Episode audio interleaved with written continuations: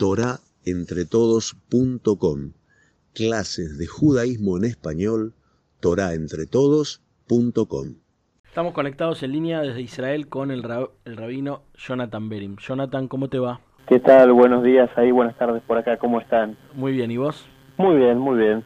Bueno, ¿cómo se...? Bien, bien, estamos acá, estamos acá tranquilos. Y ahora, bueno, en estas semanas ya hay alguna nueva normalidad en Israel con alguna intención de volver a, pasos para atrás respecto a la cuarentena. Pero lo que me interesa es cómo, se, cómo lo vivís vos y cómo lo está, se está viviendo, cómo lo ves vos que se, se está viviendo.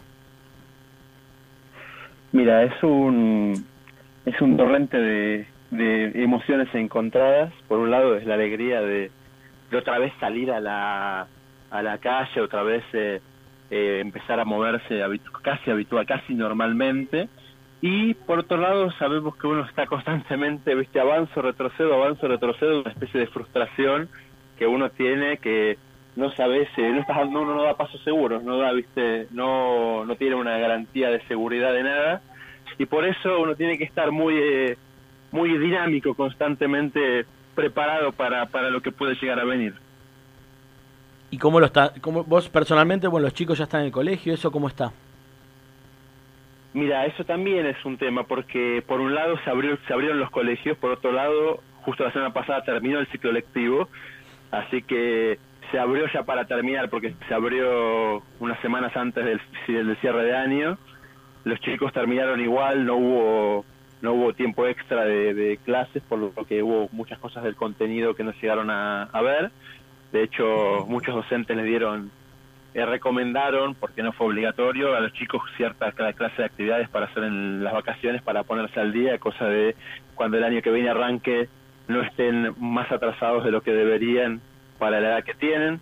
Y no solo eso, porque continúan, si bien continúan las, eh, las colonias de verano, también es constantemente surge un enfermo en algún colegio, se manda a muchos grados que estuvieron en contacto con él todos a cuarentena, así que uno está siempre preparado a decir, bueno, tengo clases, pero no tengo clases, es una constante dualidad de, futuro.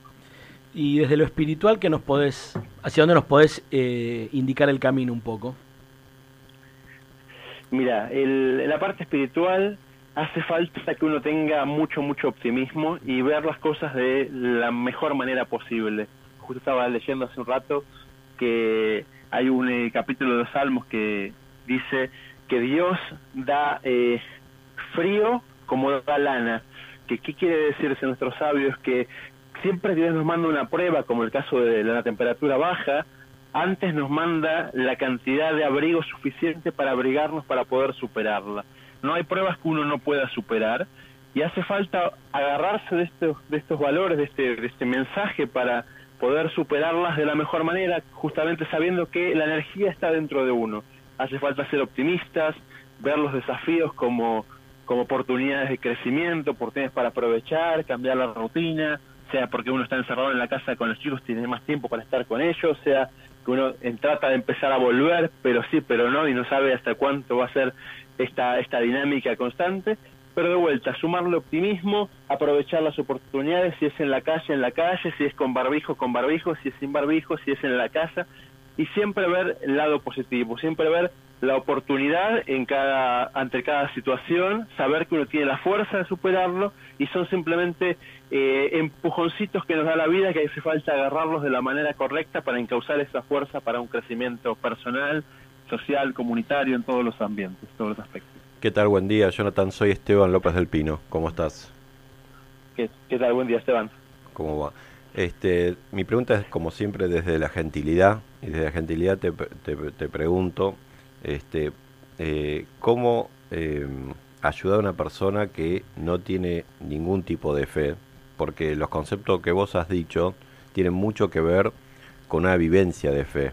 Eh, y que me parece eh, es, digo, obviamente constitutivo del ser humano, lo sobrenatural. Pero también hay mucha gente que tiene, tiene, está lejos de la fe, o está por lo menos, se siente lejos de la fe. Quizás la vive de forma natural y no se da cuenta. ¿Cómo hablarle a esa persona que dice, la verdad, esta vez me pasó el agua por encima, la verdad es que no puedo más? Es una gran pregunta Y lo que uno tiene que fortalecer siempre es, en el caso este de la fe, hablamos, puedes interpretarlo hablando de un, eh, un ente superior, de Dios, pero empecemos por la fe en uno. La fe en uno tiene que saber que el potencial que cada uno tiene dentro es enorme, las, las eh, opciones por delante son ilimitadas y está en confiar en uno, en agarrar su energía, ver en qué soy bueno, ver cómo puedo yo ya para adelante. O sea, la primer, la primer el primer paso de la fe no es hablar de Dios, es hablar de la fe en uno, empezar a quererse más a uno, entender que hay una un aspecto de su capacidad que es irreemplazable. Uno piensa en un equipo de fútbol y hay un número 10 que tiene otro 10 en el banco, pero hay partes que cada uno es único e indispensable. Y esa es la parte que uno tiene que fortalecer.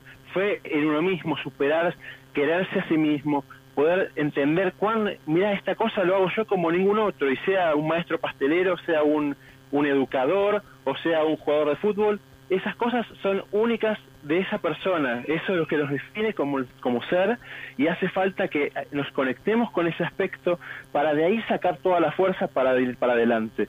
Si uno está bien con uno, si uno tiene fortalecida la autoestima y el, el, creer en uno mismo, uno arranca perdiendo la guerra y no importa qué competencia se, se, tira la pileta para competir, ya sea de cualquier aspecto de la vida que sea, se arrancó perdiendo. Hace falta fortalecer esa fe en uno. Empecemos por ahí, no hablemos, si querés, de la parte espiritual de Dios, de la energía, de lo que llamen como uno lo quiera llamar, sino que empecemos por uno. Empecemos por, mira, qué cualidades tengo, qué cosas hice bien hasta ahora, qué puedo mejorar, y entender que uno no gana un eh, campeonato de un día para el otro. Hace falta eh, fecha a fecha, y a lo mismo con la persona. Uno no espere que mañana sea doctor en física. Hace falta empezar con el primer manual de la secundaria para llegar después a la doctora en física años después. Hace falta objetivos pequeños, como dijimos la vez pasada, y sumarle a eso el creer en uno, el acercarse, conectarse con uno mismo para de ahí sacar las fuerzas para cualquier otra cosa que quiera emprender. Johnny, Jonathan, otra pregunta que te hago de cara a la fecha que se viene este jueves, el ayuno del 17 de Tamus. A mí siempre me da una sensación que todo se resignifica, ¿no? Y en este caso, cuarentena de por medio, coronavirus de por medio, no sé por qué las tres semanas que empiezan en el 17 de Tamus me dan otra resignificación. ¿Vos tenés alguna visión sobre eso? Sí. Jonathan, ¿se cortó? Estuve una resignificación, como decís vos, porque es un año distinto. La verdad, y entre nosotros, es que así tienen que ser todos, todos los años. O sea, una persona cuando pasa un año de vida, imagínense el ejemplo de un universitario que dice terminé un año de cursada de la facultad y no metí ninguna materia. Dice, ¿sabes qué? Estoy igual que hace un año, no, no creas que estoy peor, estoy igual. No, no estás igual, porque pasó un año entero y estás con la misma cantidad de materias, o sea que en la mitad perdiste un año si es que te querés pensar que estás igual. En la parte del significado del calendario judío viene igual. Hace falta constantemente resignificar las cosas para poder eh, disfrutarlas y para poder conectarse con la esencia de las cosas.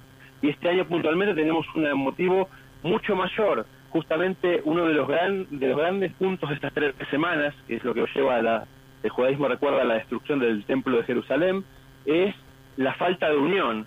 Y justamente ahora que estamos muchos separados obligatoriamente, no nos queda otra que pensar en cuánto no valoramos la conexión con el al lado, cuánto no valoramos el abrazo, el, estar con los demás, y justamente de ahí empezar la reconstrucción, la reconstrucción de decir, mira, la verdad era tan importante y tan, tantas veces lo dije en forma teórica, pero este año lo siento como algo personal, algo que me falta realmente, como deberíamos sentirlo siempre, pero a veces hace falta que la vida nos dé un empujoncito para sentirlo en forma más profunda. Entonces, agarremos esa idea, fortalezcámonos y salgamos con la conciencia y el compromiso de acercarnos más al, al otro para fomentar la unión, que eso es lo que recupera, lo que arregla esta falta que tenemos que el calendario nos estipula a sufrir, a, tratar de sentir, tratar de sufrir durante estas tres semanas. Y si quieren, para cerrar, les cuento que todas las mañanas decimos, eh, gracias a Dios por no hacernos, el, por, gracias a Dios, eso me decimos muy raro, agradecemos a Dios porque le dio la conciencia al gallo por diferenciar entre el día y la noche. Y si uno se pone a pensar, así como el gallo diferencia entre el día y la noche, también lo hace el perro, también lo hace el, eh, una, una hormiga, también lo hacen todos los animales. Pero la diferencia es que el gallo se emociona. Parece que el amanecer es para todos, pero él es el primero en emocionarse. Así que esa emoción surge del cambio interno, de cómo uno se conecta con las cosas y cómo uno encara la situación. Así que juntemos todo lo que dijimos, el, la parte personal y cómo eso conectarlo con el calendario, con los demás, con la unión, y eso va a ser nos dé la fuerza para seguir adelante, avanzar y que pronto esperemos ver el fin de la luz al final del túnel y que la vida vuelva realmente a la normalidad que conocíamos, como todos queremos que sea. Muchas gracias, Rabino. Lo volvemos a, nos volvemos a ver en algún otro, a ver o escuchar en otra oportunidad. Hablaba con nosotros eh, Rabino Jonathan Berindios de Israel. Siempre me encanta cómo va juntando, atando puntos, ¿no? Así es.